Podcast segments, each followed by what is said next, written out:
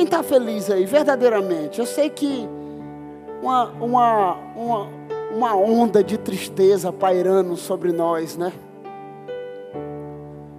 Preocupação, várias perguntas. Mas eu queria compartilhar uma palavra que Deus me deu. E sábado passado eu estava na crise para pregar ela ou a outra, né? E, e Deus confirmou que era outra. E o nome dessa mensagem hoje é Vencendo o Orgulho. Amém? Amém? Então, ele não é em cima desse livro, ok? Eu li esse livro o ano passado, finalzinho, eu li ele dando uma sentadinha. Eu estava lá em casa sozinho, a mulher saiu para fazer a, a unha, né? E aí eu li ele sentado, então eu queria te, te desafiar a comprar esse livro aqui, O Ego Transformado. Amém? Ele é 20 reais, mas ele está de promoção ali na livraria. Você compra por 15. Só chega lá e diz assim, ó, oh, pastor João disse que tu está fazendo uma promoção aqui, Lulu. É 15 é 15. Então, compre esse livro. Como diz o pastor Ribinha, ele é um bisturi que tira pus do coração. Amém? Amém? Amém? Estou só aqui ou eu estou. Amém? Pois vamos pregar sobre vencendo o orgulho. Eu vi uma frase essa semana em alguma, algum post, alguma coisa no Instagram, e ele diz assim: O orgulho vai te levar longe e vai te deixar lá sozinho. Misericórdia. O orgulho vai te levar longe, mas vai te deixar lá sozinho. Então eu quero falar hoje sobre vencendo o orgulho. E todo esse texto meu está em 2 Crônicas 26. Abra a tua Bíblia. 2 Crônicas 26, de 1 a 15.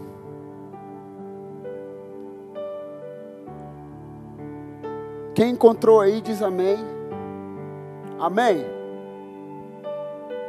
Então, todo o povo de Judá proclamou rei a Uzias, de 16 anos de idade. Diga, 16 anos de idade. Quantos anos? Quantos anos? No lugar de seu pai, Amazias. Foi ele que construiu e reconstruiu a cidade de Elat para Judá depois que Amazias descansou com seus antepassados.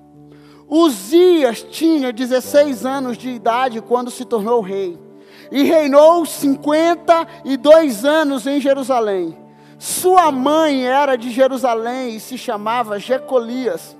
Ele fez o que o Senhor aprova. Diga, ele fez o que o Senhor aprova. Tal como seu pai Amazias. E buscou a Deus durante a vida de Zacarias, que instruiu no temor de Deus. Enquanto buscou o Senhor, Deus o fez prosperar. Ele saiu à guerra contra os filisteus e derrubou os muros de Gate, de Jabne e de Asdadod. Depois reconstruiu cidade próximo a Asdadod e em outros lugares do território filisteu. Deus o ajudou contra os filisteus, contra os árabes que viviam em Gurbaal e contra os meunitas. Os amonitas pagavam tributo a Uzias e a sua fama estendeu até a fronteira do Egito, pois havia se tornado muito poderoso. Uzias construiu torres fortificadas em Jerusalém, junto à porta da esquina à porta do vale e no canto do muro. Também construiu torres no deserto e cavou muitas cisternas, pois ele possuía muitos rebanhos na cefala e na planície. Ele mantinha trabalhadores em seus campos e em suas vinhas, nas colinas e nas terras férteis, pois gostava da agricultura.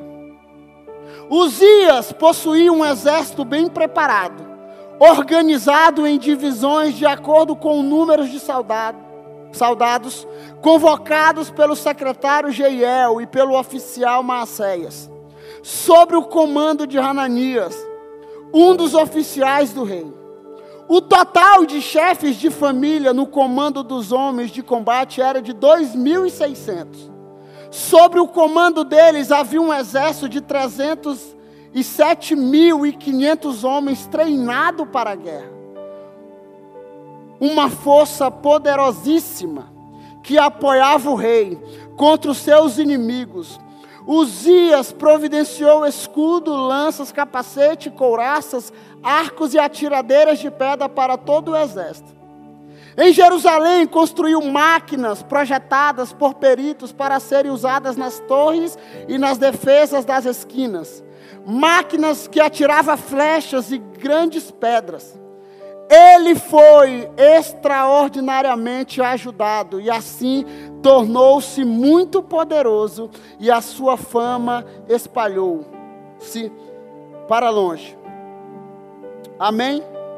Amém? Senhor Jesus, eu quero te pedir, Senhor, debaixo da tua palavra e no temor do teu espírito, eu quero te pedir que o Senhor libere essa palavra sobre nós.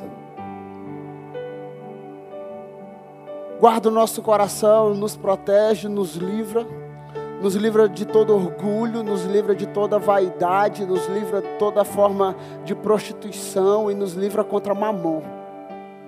É o que eu te peço nessa noite, em nome de Jesus. Debaixo de muito temor, eu quero compartilhar essa palavra hoje. Uzias tinha quantos anos de idade? A Bíblia diz que ele tinha 16 anos de idade e ele começou a reinar depois que o seu pai morreu, ele, ele começou a reinar, e a Bíblia diz que ele reinou por 16, eh, começou a reinar com 16 anos. E ele, enquanto ele fez aquilo que o Senhor ordenou, ele prosperou. Ele prosperou maravilhosamente. A Bíblia diz que o Senhor engrandeceu e a fama dele se espalhou por todos os cantos. Então, nessa noite, eu queria compartilhar algo parecido com a nossa geração. O apóstolo Paulo escrevendo em uma das suas cartas, ele diz assim: Olha, não é bom que o novo convertido, ou não é bom que alguém novo receba liderança na casa, na igreja, para que ele não fique orgulhoso, ou para que ele não ensobebeça, ou para que ele não crie uma expectativa e depois se frustre, ou frustre outras pessoas. Então eu quero me ater aqui a um rei chamado Uzias, que tinha 16 anos de idade quando começou a reinar. E aqui eu li para vocês até o 16 que tudo que ele fez, o Senhor o prosperou. Se tornou homem famoso, se tornou não só na sua, na sua cidadela, mas em todos os cantos ele, a sua fama se espalhou. Ele começou a organizar o exército de homens que tinha, ele governava segundo a vontade de Deus, sabe? E muitas vezes essa geração de, de Uzias, ela aparece conosco. E a vontade de Deus, e cada vez mais a nossa geração, e a minha vontade como pastor é que cada vez mais essa geração que estava cantando aqui agora, sabe, eles façam coisas maiores do que nós, porque a Bíblia diz que nós faríamos coisas maiores então, o nosso desejo como pastor e como líder é que as pessoas que estão sobre a nossa liderança, sabe, façam coisas maiores do que nós. Eles nunca serão maior do que os mestres, mas eles farão coisas maiores.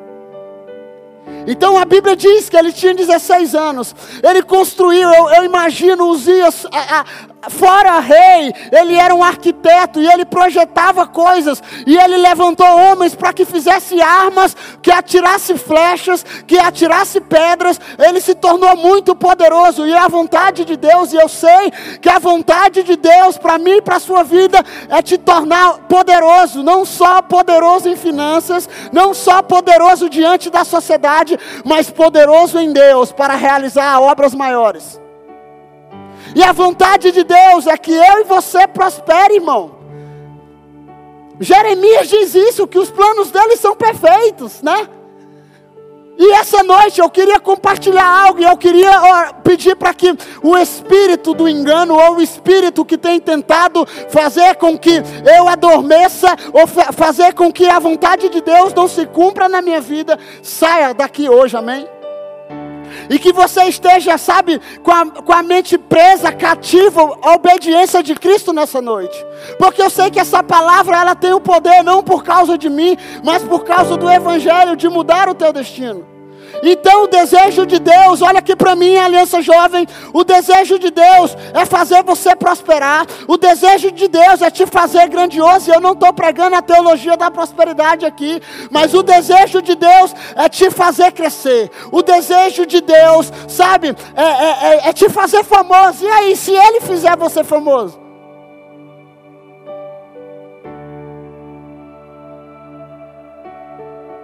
A Bíblia diz aqui em 2 Crônicas 26, 15, que em Jerusalém construiu máquinas projetadas por peritos para serem usadas nas torres e nas defesas das esquinas. Máquinas que atiravam flechas e atiravam grandes pedras. Ele foi extraordinariamente ajudado e assim tornou-se muito poderoso e a sua fama espalhou-se para longe. E a pergunta que eu tenho para fazer para mim e para você hoje: se Deus te fizesse famoso hoje,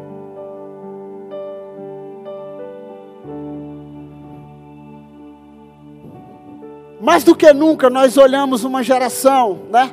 Uma geração que que ela, ela quer ser, ela quer ser influente, né? Uma geração dos influencers, uma geração, sabe, que, que quer alcançar, sabe, é, é, é influência diante da sociedade, diante da, da, da, da igreja, diante do mundo, através das redes sociais. Mas sabe de uma coisa? A pergunta que eu tenho para você hoje é: quem tem sido relevante na sua vida nesse tempo? Quem tem sido relevante na sua geração nesse tempo? Para marcar a história. A Bíblia diz aqui em 2 Crônicas 26, 16: Entretanto, depois que Uzias se tornou poderoso, e é aqui que eu quero me ater, coloca aí, 2 Crônicas 26, 16.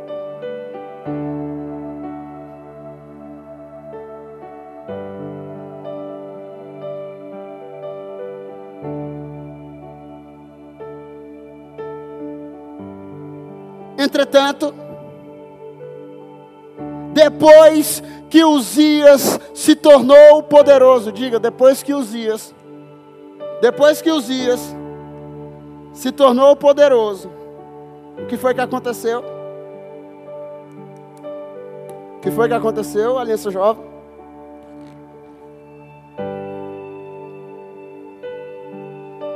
O seu orgulho provocou a sua queda. Ele foi infiel ao Senhor o seu Deus, e entrou no templo do Senhor para queimar incenso no altar de incenso. Eu não preciso ser o cara mais estudioso da Bíblia, mas quem, só quem poderia queimar incenso, irmão? Quem? Quem? Só o sacerdote poderia queimar incenso, só o sacerdote poderia ir no Santo dos Santos. Então, a Bíblia diz que, que Uzias se tornou muito poderoso e o orgulho entrou no coração dele. E quando o orgulho entrou no coração dele, ele se achou na, sabe, na vontade de entrar, porque agora ele era um rei poderoso e ele poderia entrar, sabe, para queimar incenso. E a Bíblia diz que depois que ele fez isso, que o orgulho entrou. E sabe de uma coisa? O inimigo tem feito e ele é milenar. Olha aqui para mim, aliança jovem, o inimigo é milenar o diabo, Satanás, o capiroto, o sadangoso, o nome que você quiser usar aí, ok? Ele é milenar e ele continua trabalhando. A Bíblia diz que a história de Uzias começou bem. A, a, a história de Uzias começou com 16 anos de idade. Oh, glória, quando Deus pega uma geração de 15, de 16 anos e começa a fazer história através da vida dele. É a coisa mais linda. Diz para mim se você não se arrepia quando você vê uma criança de 15, 16 anos pregando o Evangelho? Sim ou não? Sim ou não? Você não se alegra? Quando você vê aqueles meninozinhos, ah, pentecostal, canela de fogo. Você quer ser tocado pelo Espírito Santo, irmão? Vá no, vai no acampamento infantil. Alguém já foi no acampamento infantil aqui? Chega para o pastor Márcio, acho que no final do ano eles vão fazer. Eu falo, pastor, eu quero trabalhar. Eu fui ministrar lá, irmão, o ano retrasado. Eu saí de lá moído. Sabe por quê? Porque criança, eu tenho dois filhos, irmão, não tem como manipular, meu irmão.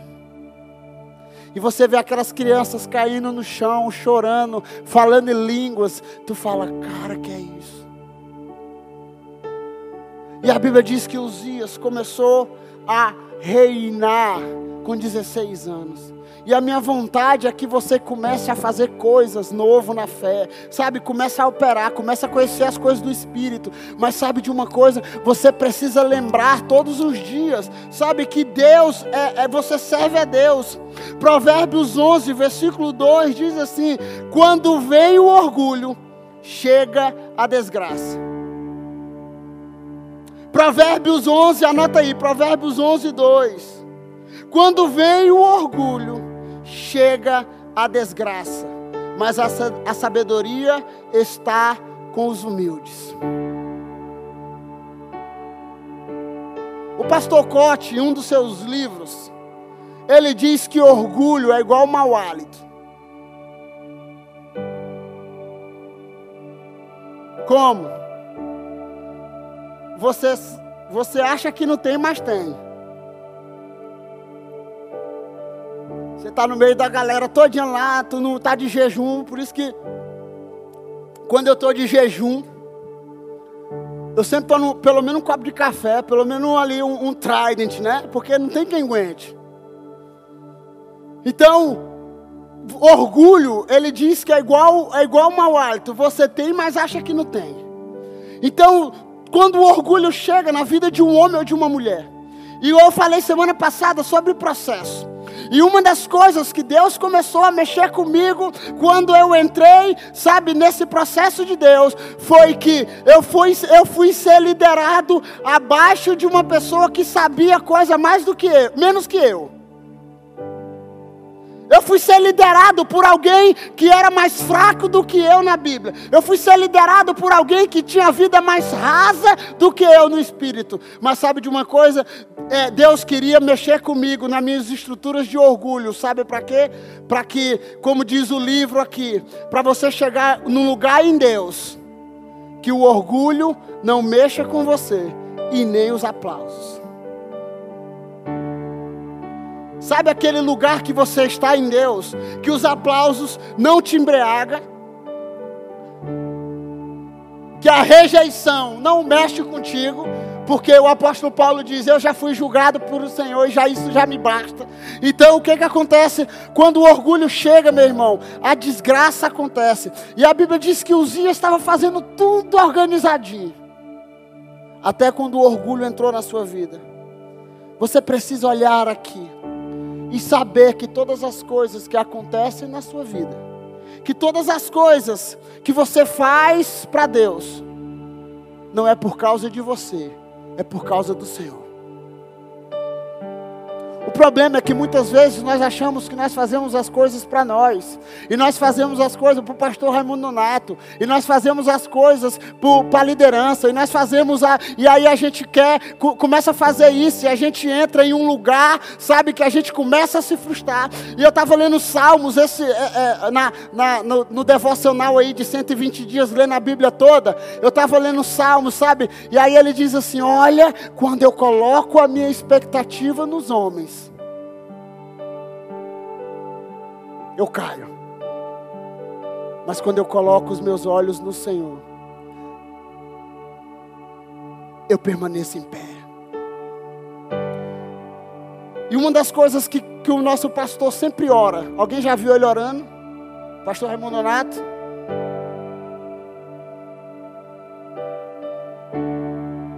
Senhor, me livra do orgulho, me livra de qualquer forma de orgulho me livra de qualquer forma de vaidade ou de prostituição, porque é o que mais derruba a nossa geração. Senhor, me livra de qualquer forma de mamon. Sabe por quê? Porque quando a Bíblia diz que só existe dois Deus,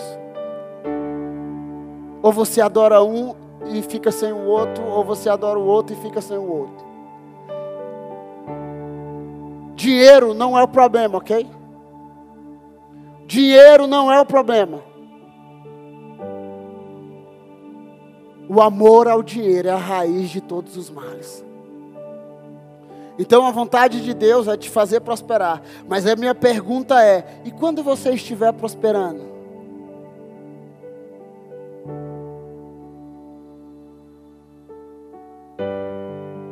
Quando você estiver prosperando? Uzias estava prosperando.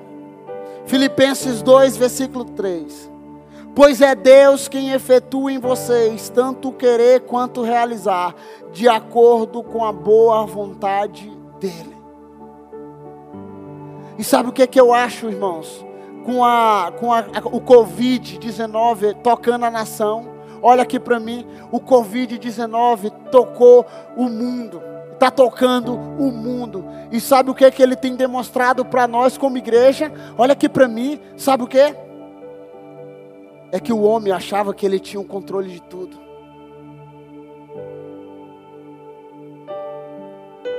Sim ou não? Os médicos achavam que tinham o controle de tudo.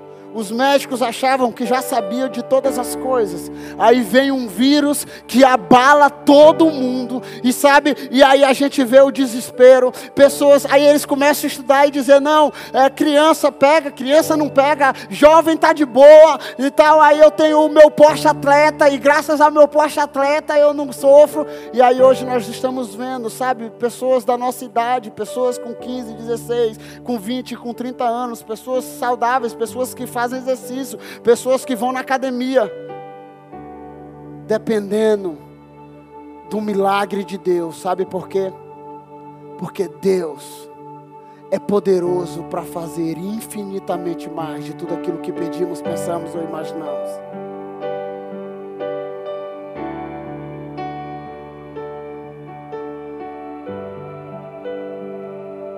Segundas Crônicas 26, versículo 22.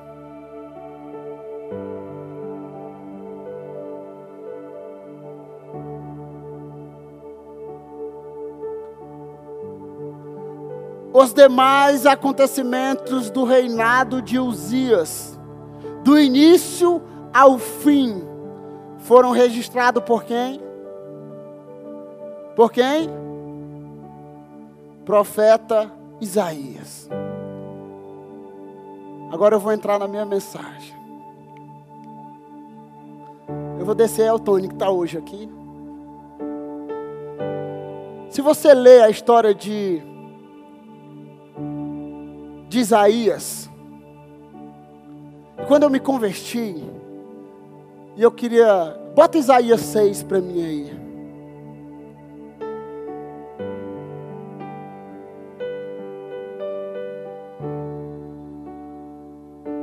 No ano em que o rei, Uzi, que o, que o rei Uzias morreu, eu vi o Senhor assentado num trono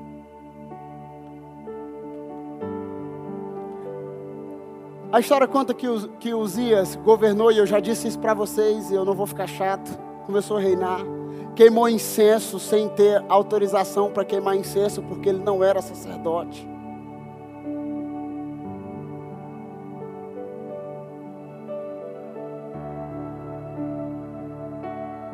E quando eu me converti, eu fui ler, né?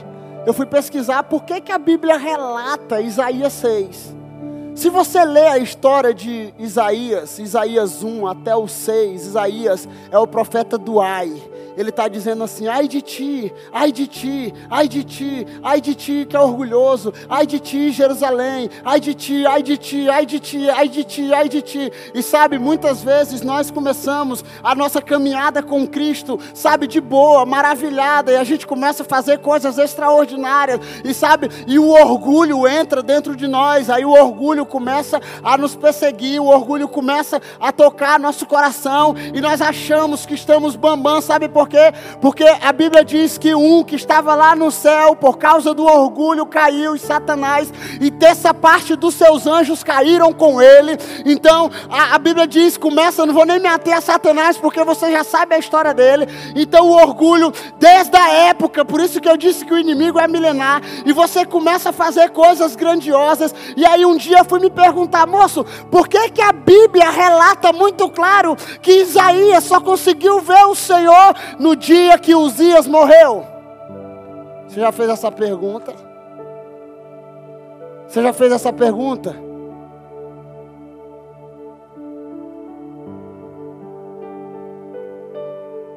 Sabe por quê?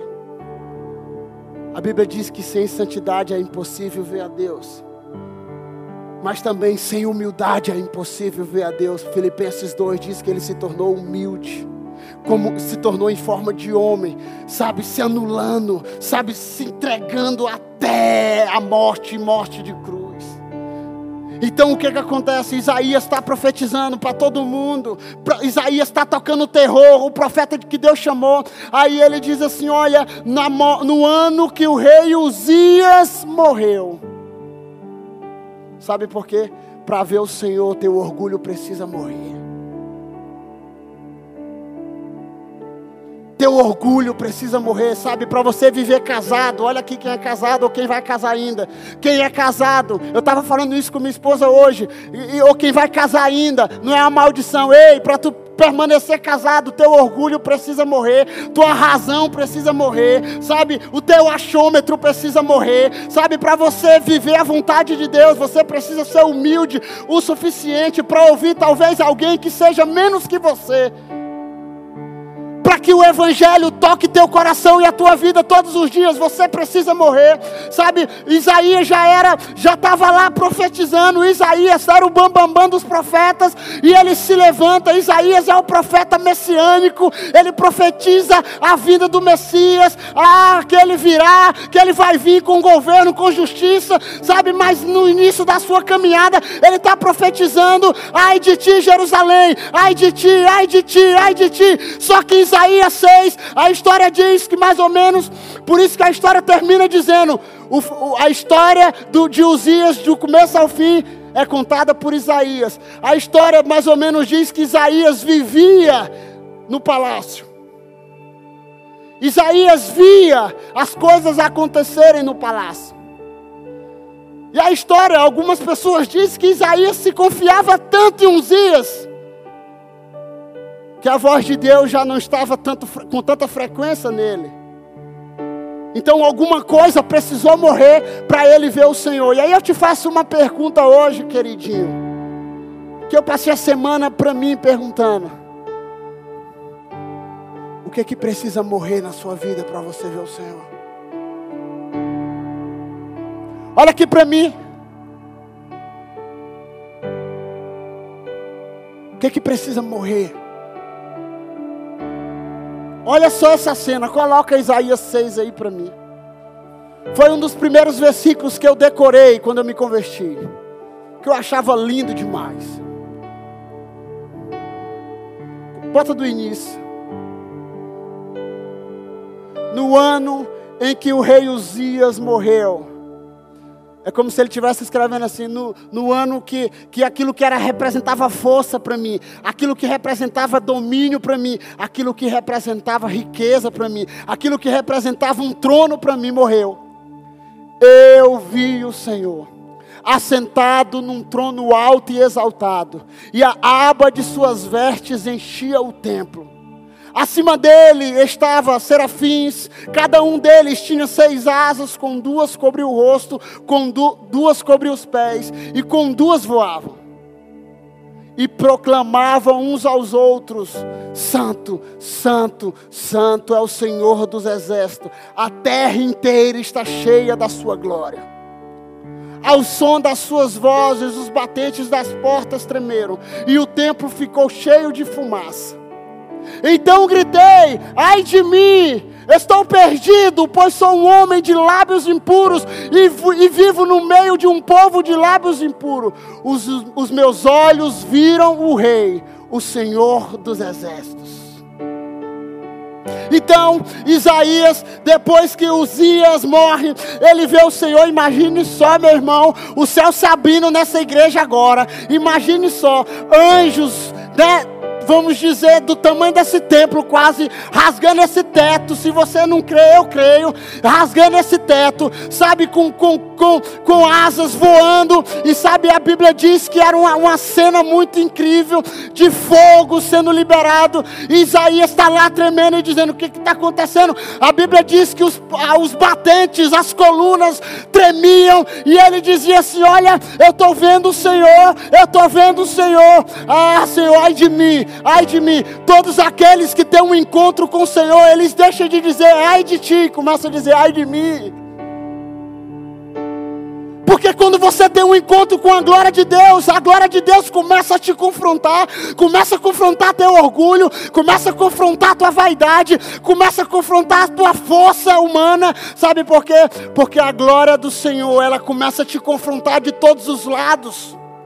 E a glória do Senhor começou a confrontar Isaías. E aí ele diz assim: Olha, Senhor, a tua santidade enche esse lugar. E a tua santidade está tocando aqui. Ai de mim, Senhor.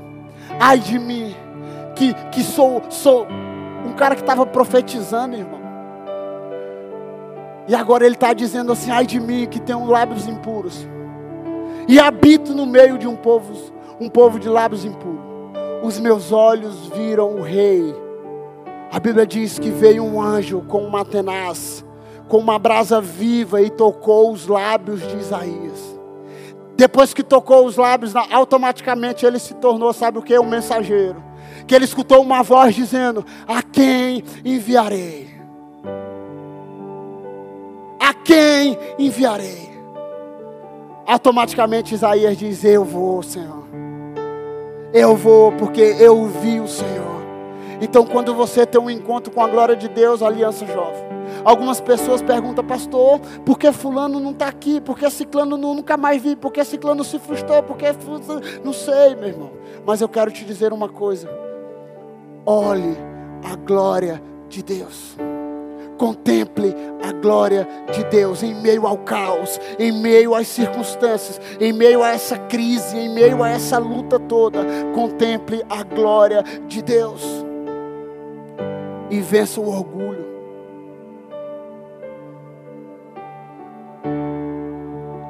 Eu atendo casais. Quem é casado aqui, levanta a mão. Segundo e a Fran. Quem é o que demora mais para pedir perdão aí? Eita, eu estou constrangendo meus, é meus discípulos, eu posso fazer isso. É ela? Demora mais? Então, meu irmão, no, no, no casamento, existe uma frase assim no casamento que eu falo para qualquer um, né? Eu falei para esses dois que eu, que eu casei e fiz o plano nupcial. É melhor viver feliz do que ter razão. Já viu aquele que está brigando com a mulher e diz: Mas eu tenho razão. Aí está vivendo infeliz, o diabo está cirandando na casa dele. Ah, mas eu tenho razão, pastor. Eu atendi um esses dias. E ele disse assim: Pastor, eu tenho razão. Eu falei: Tu tem razão o quê, menino? Deixa a tua razão morrer. Quem tem razão é o Senhor. Ele sempre tem razão. Peça perdão, peça desculpa e vai viver teu casamento. Vai namorar com tua esposa. Eu posso falar isso, tem jovem aqui, aleluia. Você que está online, um abraço vai viver. Pastor, eu entrei com 50% e ela com 50%. Pare de besteira, entre com 100% e ela com 100%, irmão. Entre completo, entre por inteiro. Ah, pastor, mas sabe de é, ela demora a pedir perdão porque eu tenho eu tenho razão, pastor. Eu sempre tenho razão. Eu sou o querubim de Deus.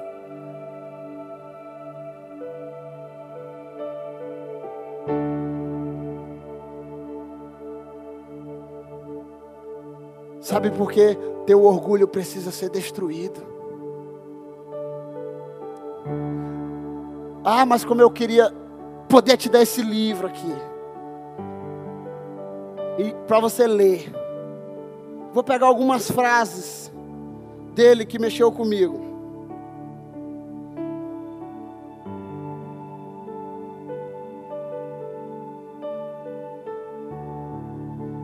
O tempo inteiro, o ego exige que qualifiquemos nossa aparência e a maneira como somos tratados. O orgulho é competitivo por definição.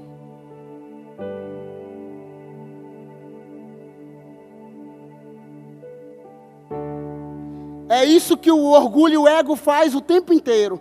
Trabalhamos em coisas de que não gostamos, realizamos todo tipo de coisas, não pelo prazer de realizá-las, mas apenas para construir um currículo impressionante.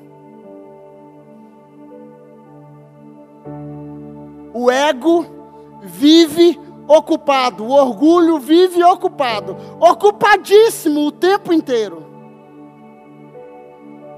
E por último, não devemos valorizar demais o que as pessoas pensam ao nosso respeito. Porque o apóstolo Paulo diz assim: Já estou crucificado com Cristo, agora não vivo eu, Cristo vive em mim. Então o meu ego está subjugado à vontade do Senhor. As minhas vontades estão subjugadas à vontade do Senhor. Então, meu irmão, eu queria hoje essa palavra, não é para te confrontar apenas, ou para te bater, para dizer, ah, que taca. Mas sabe de uma coisa? É para mexer no teu orgulho, na tua vaidade. Porque Deus dá graça aos humildes e rejeita os orgulhosos. E sabe qual é o maior teste de calibre? É o casamento. Quem é casado aqui? Sim ou não? O maior teste para provar o nosso orgulho é o casamento. Então você que é jovem, que é solteiro, que ainda não casou, e vai casar em nome de Jesus. Comece a trabalhar no seu orgulho. E você, moça, comece a trabalhar no seu orgulho.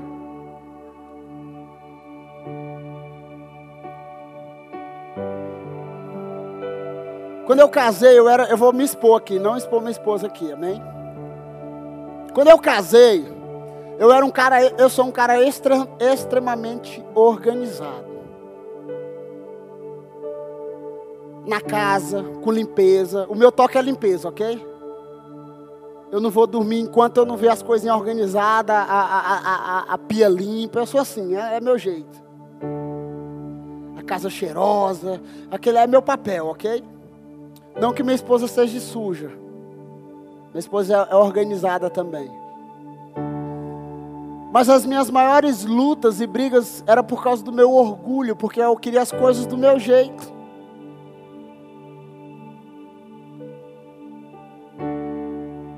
E no casamento não é do, do, meu jeito, é do nosso jeito, sim ou não? Sim ou não? Ah, mas é o meu jeito, pastor, eu atendo. Mas é o meu jeito, bota o teu jeito para morrer, infeliz, e faz a vontade de Deus. Estou falando para os casais porque eu sou pastor de casais aqui também. Pastor, mas, mas pastor, eu chego em casa. E sabe qual era meu orgulho, irmão? Eu limpava a casa toda, ok? Eu não tenho frescura nenhuma. Lá em casa eu limpo a casa, eu, eu lavo as roupas. Sou eu mesmo. Eu lavo desde menino. Mas meu irmão, mas eu lavava as louças assim, eu, só, eu sou aquelas, aquelas mulher enjoada, eu lavava que ficava brilhando, tem? Tudo que você. Quando eu vou para o supermercado, a, a, minha feira é, é duas coisas: é CIF, veja. Alguém é assim também? O novo limpador de porcelanato. Eu sou assim, eu vou olhando essas coisas. Cheiro não sei do que, cheiro de bambu. Eu chego na casa de alguém e falo, rapaz, mas tá cheiroso aqui, isso é bambu, né? É alecrim. Então eu sou assim. E quando eu me casei, meu irmão, Deus trabalhou comigo, até hoje trabalha comigo nisso. Sabe por quê? Porque eu chegava e eu queria tudo organizado, Evelyn. Meu toque era esse. Minha esposa não. Criada por vó. De boa demais, descansado, falando, amor, depois a gente limpa isso. E eu. Eu sou do tipo do cara que se tiver o frio mais horrível do mundo, eu tomo banho porque eu não consigo dormir de pé sujo. É meu toque, eu estou sendo curado por Jesus. Mas sabe de uma coisa? O casamento teve que. Jesus teve que me ensinar a, a, a quebrar o meu orgulho, irmão. E sabe como era o meu orgulho? É ficar calado. Minha esposa precisava descobrir o que eu estava pensando. E eu ficava calado. Amor, eu fiz alguma coisa. Alguém assim, parecido comigo? Fez nada não. Amor, amor, eu fiz alguma coisa, me diz. Aí eu olhava pro copo assim. Eu acabei de lavar o copo, ela botou o copo em cima da pia. Tu fez alguma coisa, amor, tu, eu fiz alguma coisa. Fez nada não. Só que eu lembro da Bíblia, né, irmão? Que eu não posso deixar o sol se pôr sobre a minha ira, eu tenho que resolver logo. E aí eu chego para ela e disse assim: amor, eu tô zangado mesmo, eu fiquei chateado. Por quê, amor? Por causa de um copo. é por causa de um copo mesmo, mas foi eu que lavei o copo. E Jesus vai mexendo no nosso orgulho, irmão. Principalmente para o pastoreio, sabe? Jesus curou quantas pessoas? Quantas? Quantos leprosos? Quantos leprosos? Dez. Só um voltou para agradecer, né? A matemática continua a mesma. Você vai cuidar de gente, você vai trabalhar, você vai dar ali seu suor. E elas vão. E essa é, o evangelho do reino, e nós vamos ter que amar essas pessoas. E sabe, Jesus vai mexer no nosso orgulho, pisar no nosso orgulho. Sabe por quê? Porque o próprio Jesus, irmão, o próprio Jesus, ele se tornou humano, com as mesmas dores que a nossa, com os mesmos sentimentos que os nossos, mas venceu o orgulho. Sabe por quê? Porque o diabo perdeu por orgulho e caiu. E sabe de uma coisa, Isaías, ele viu o Senhor. E nessa noite, a pergunta que eu tenho para você hoje, olha aqui para mim. O que é que precisa morrer para você ver o Senhor? É você se submeter a alguém mais novo do que você? Talvez é se submeter a alguém que não tenha tanto conhecimento quanto você. É se submeter alguém que tem uma porção maior que a sua ou menor que a sua. A Bíblia diz no Salmos 20, versículo 7, que alguns confiam em carros, outros em cavalos, porém nós confiamos no Senhor. Muitos correm e caem, mas nós ficamos em pé. Sabe por quê? Porque muitos colocam o seu orgulho como como Uzias, coloca o seu orgulho na força do braço. Coloca seu orgulho naquilo que ele acha que ele conhece. Ele coloca seu orgulho e, e, e no, no, no na verdade, ele esconde feridas do passado, ele esconde feridas que nunca se resolveram em uma forma de orgulho. Você já viu aquela pessoa que colocou no, no coração assim: eu vou vencer, eu vou vencer e eu vou mostrar para minha família que eu vou vencer. Alguém já viu alguém assim? Alguém já... Não, seja verdadeiro, irmão. Eu vou vencer. Eu vou mostrar para minha mãe, porque ela disse que eu não ia ser ninguém. E eu vou me tornar o cara mais próspero do mundo. Eu vou ajudar eles, da minha família. E o cara começa a caminhar numa, numa coluna de orgulho, numa cadeia de orgulho. E ele pode até alcançar, irmão. Ele pode até alcançar tudo isso, mas vai chegar uma hora que ele vai bater na realidade da glória de Deus e ele vai dizer: tudo que eu fiz foi baseado em uma cadeia de orgulho. Eu preciso morrer para me ver o Senhor assentado sobre um trono. E a minha pergunta para encerrar hoje é: o que precisa morrer para você ver o Senhor?